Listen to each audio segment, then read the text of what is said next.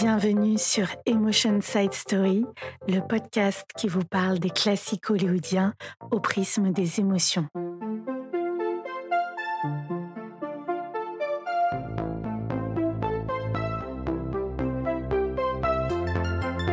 Le film dont nous allons parler cette semaine est All That Heaven Allows, dont le titre français est Tout ce que le ciel permet.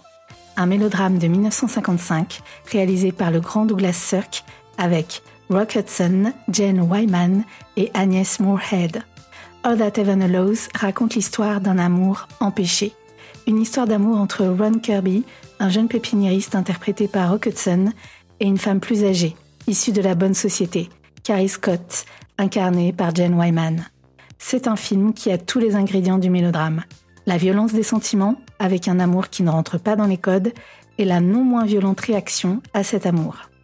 Comme souvent chez Cirque, le mélodrame est un prétexte pour questionner la place de l'individu et de ses choix au sein d'une société inégalitaire, hypocrite et excluante, la société américaine des années 50. C'est un film où il est question d'arbres chinois, de théières et de postes de télévision éteints.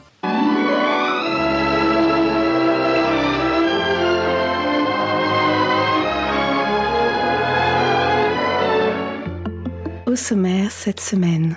D'abord, je vais essayer de vous montrer pourquoi All That Heaven Allows est une des plus belles manifestations cinématographiques de l'harmonie qui peut exister entre éthique et esthétique. All That Heaven Allows se regarde comme une poignante histoire d'amour qui offre de purs moments de poésie visuelle. Mais c'est aussi un film philosophique qui fait référence à des courants de pensée précis. C'est un film qui pose clairement la question du bonheur. De quoi avons-nous besoin pour être heureux? Et bien sûr, je vais partager avec vous l'émotion que m'inspire ce film. Ensuite, je vais tenter de vous montrer que All That Heaven Allows est aussi un film magistral sur la question de l'image, l'image que l'on projette et les surfaces sur lesquelles l'image est projetée. Alors, prêt pour de l'émotion et du cinéma? C'est parti. Do you understand what I'm saying, Carrie? Yes. I'm asking you to marry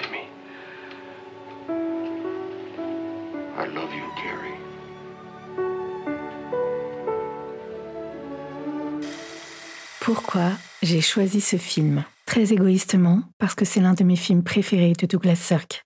Comme souvent chez le cinéaste, All That Heaven Allows est un film plus profond qu'il n'en a l'air. Il aborde un grand nombre de thématiques, dont des sujets presque existentiels, n'ayons pas peur des mots, sur les questions du bonheur, des classes sociales, des liens tourmentés entre individus et société.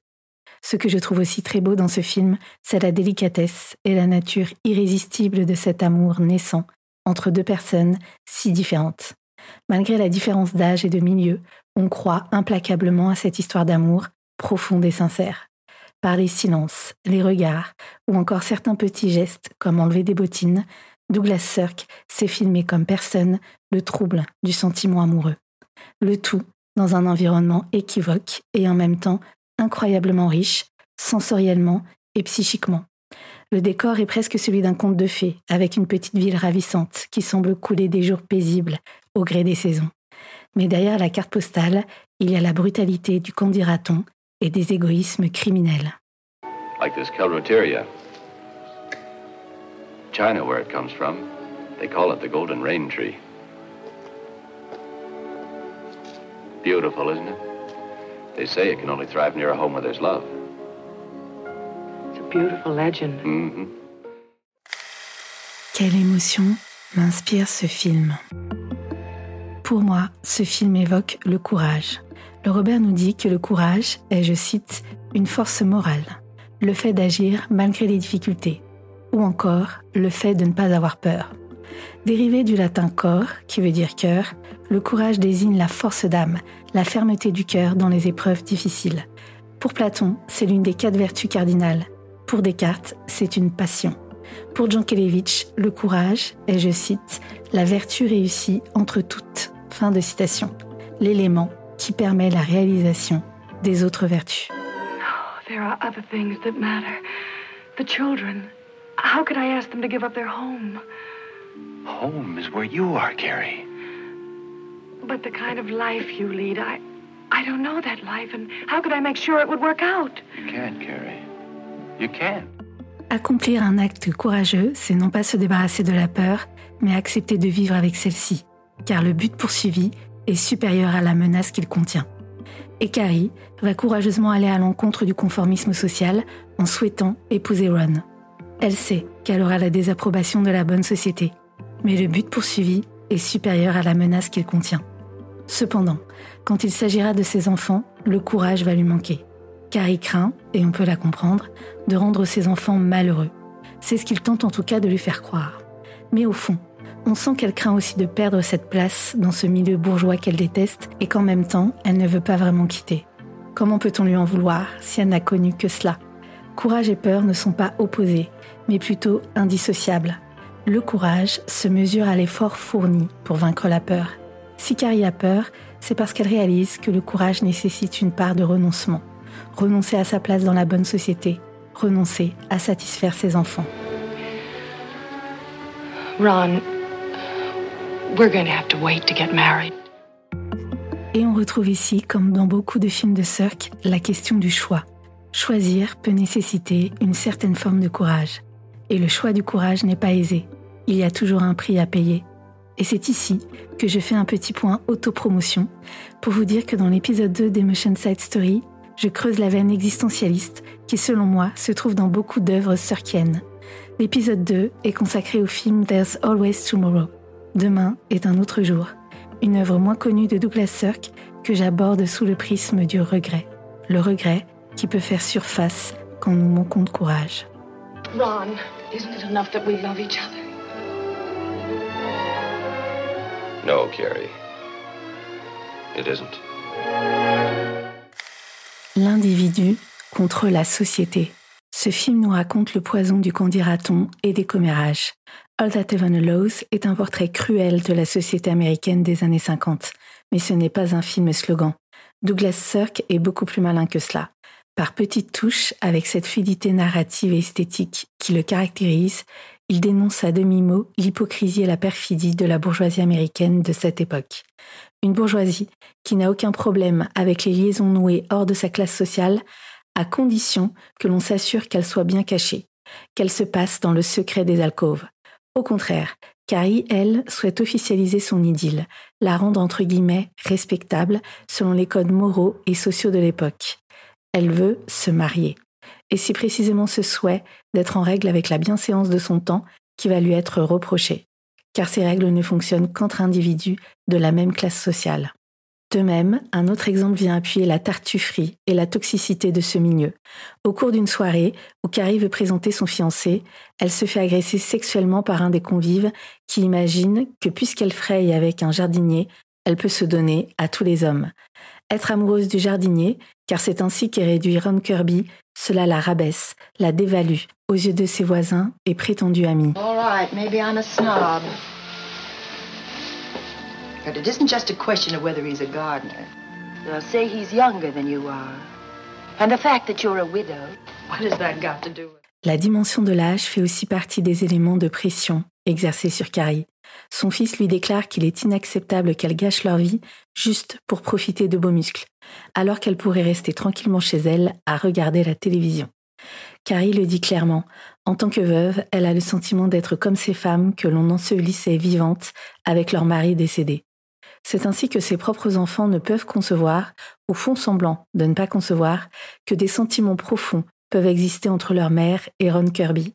Du fait de leur égoïsme, les enfants de Carrie discréditent la relation de leur mère, la réduisent à une simple passade physique, en aucun cas une histoire d'amour profonde et véritable.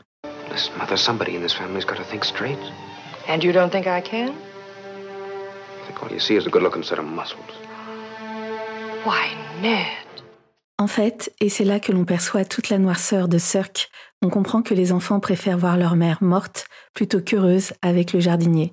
Cette pression de toutes parts, sociale, familiale et même amicale, car son amie Sarah, jouée par Agnès Moorhead, va elle aussi l'inciter à renoncer à Ron, montre comment se joue la mécanique d'écrasement de la société sur un individu.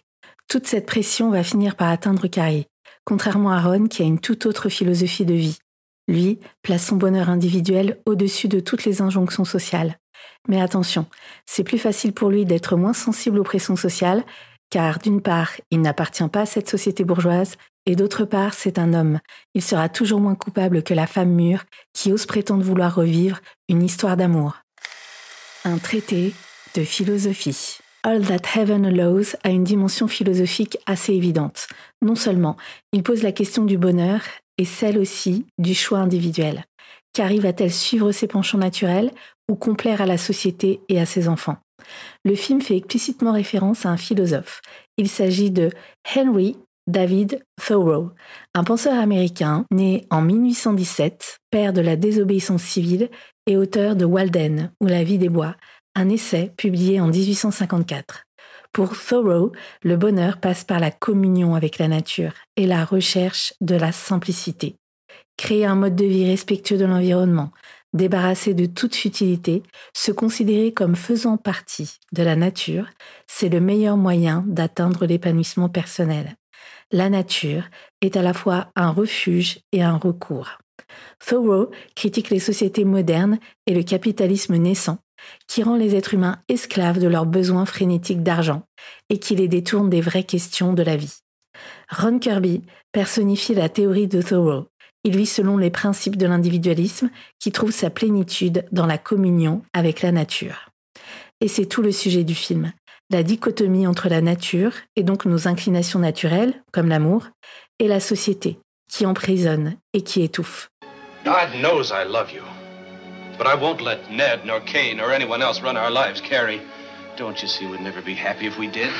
On comprend que Ron Kirby fait plus que lire Thoreau. Il applique sa philosophie de vie. La grande démission. Carrie va rencontrer un couple d'amis de Ron. Ce couple a en quelque sorte opéré un retour à la nature. Ils ont abandonné leur vie confortable à New York pour vivre selon leurs valeurs. Le mari a démissionné de son poste lucratif de publicitaire pour vivre sa vie autrement. Débarrassés de la pression de l'argent et du regard social, ils sont plus heureux et plus amoureux que jamais.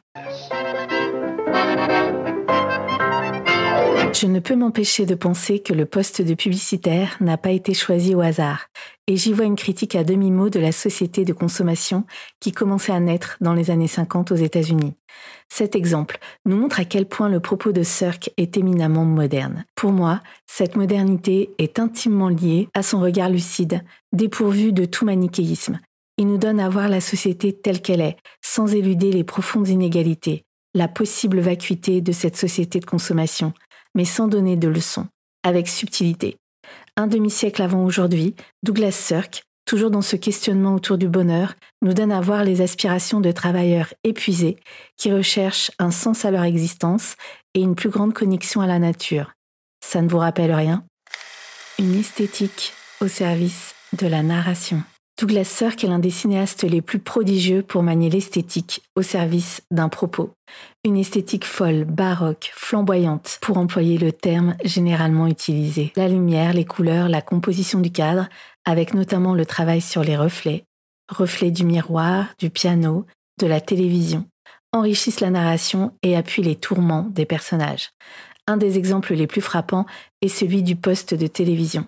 Ses enfants, qui n'ont pas le temps de passer Noël avec Carrie, lui offrent un poste de télévision. Et nous avons cette scène primordiale où l'on voit Carrie qui se regarde sur son écran éteint. Elle contemple son image et réalise le vide de sa vie.